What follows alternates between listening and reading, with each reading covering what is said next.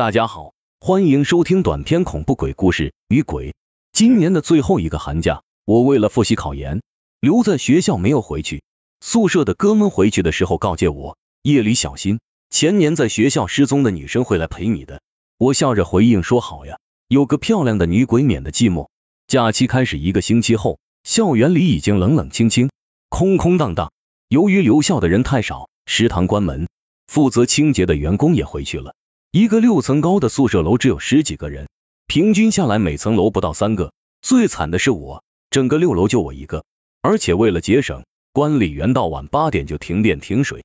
我准备了很多蜡烛在宿舍里，到了晚上，长长暗暗的走廊里阴森恐怖，想起哥们临走时的话，加之我小时有撞鬼的经历，夜里害怕极了。半夜我也不敢去上厕所，就拿了个盆放在床下方便。一天傍晚，复习的实在太累了。看着外面的夕阳如今洒在校园上，就到花园里散步。花园里除了常绿的松树，已经没有什么可看的了。满园的枯叶在寒风中沙沙的哆嗦。突然，我的目光被园中间松树下的一个红色吸引，走过去一看，在隆起的树根旁有一株玫瑰，叶子不多，但是很绿。尤其是这朵红色的玫瑰，鲜红如血欲滴，没有平常的玫瑰花大，但是却异常的妩媚、娇小可爱。奇怪。在这寒冷的北国，怎么还会有玫瑰？如果在温室里倒也寻常，也许是上天给我的预兆，让我明年找到女朋友呢。可不，这么大了，还没有谈过恋爱，但是也不能苦了这株玫瑰。我要把它移到宿舍里，不能让它在寒风里受冻。万一下大雪，它是必死无疑，多可惜。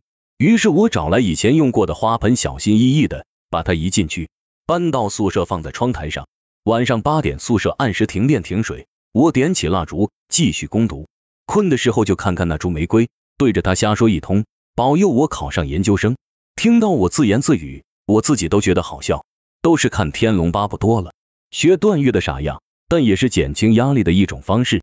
看看十二点多，准备睡觉了，再向那朵玫瑰说句晚安吧。我转过头去，看到的窗旁立着一个女生，全身一袭红袍。层层叠叠，艳红如血在流，一张脸苍白如纸，两眼空洞含血，长发及腰。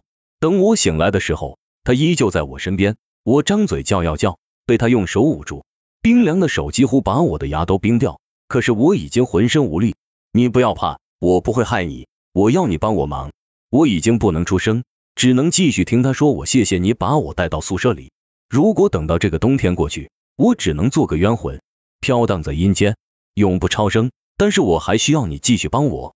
我本是九十八级的学生，那年刚来学校报道，一个大四的老乡说帮我报道，当时我什么都不懂，就信他了。晚上他说明天要帮我交学费，让我把钱带到花园里给他，我相信了他。于是我把带来的钱都带上了，来到花园里。当时花园正在修建，坑坑洼洼到处都是，在那里我被他勒死了，然后埋在了大松树下面。他拿走了我所有的钱。半年后，他毕业走了。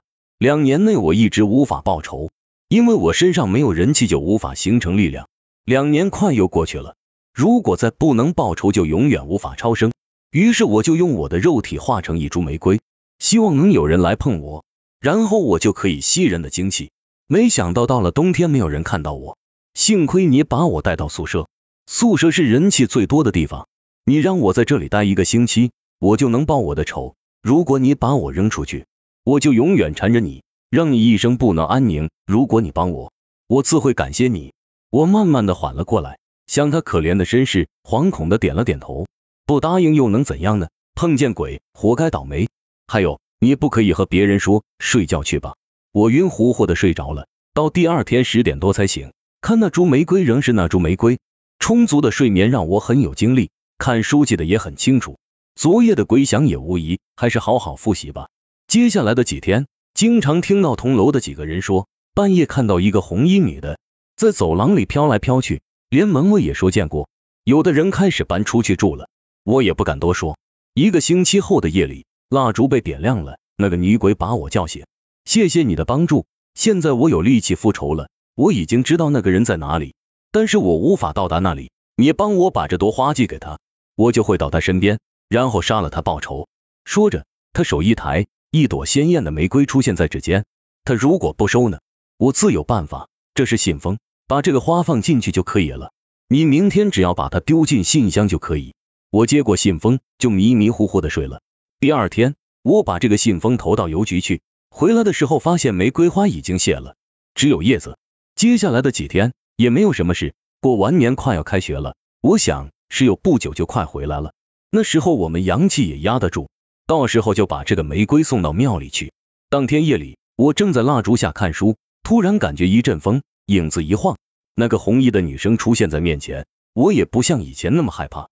仔细看了一下，发现她的脸有点红色。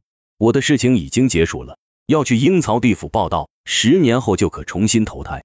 谢谢你，把我的花参烧了，然后撒到黄河里。我会报答你的。说完，他就消失了。我再看那盆花，玫瑰花正艳，如雪如泣。我把花连根拔起，找了一些纸把它烧了，烧的灰装进一个杯子里。这个时候，值班的门卫来了。你搞什么鬼，在这里烧纸？本来就在闹鬼，还嫌不够？对不起，我烧一些无用的笔记，现在好了。夜里当心点。说完，他下去了。我第二天把这个花盆连土还有灰带到黄河岸边，把灰撒了，把盆丢到河里。下午室友已经回来了，看到我吓了跳。你怎么那么瘦？学习不要太卖命。我笑了笑，没有回答。直到毕业后几年，我也没有告诉他们这段经历。但是我见到玫瑰就想到那个可怜的女生，她也快重生了吧。感谢大家的收听，我是任任，我们下期再见。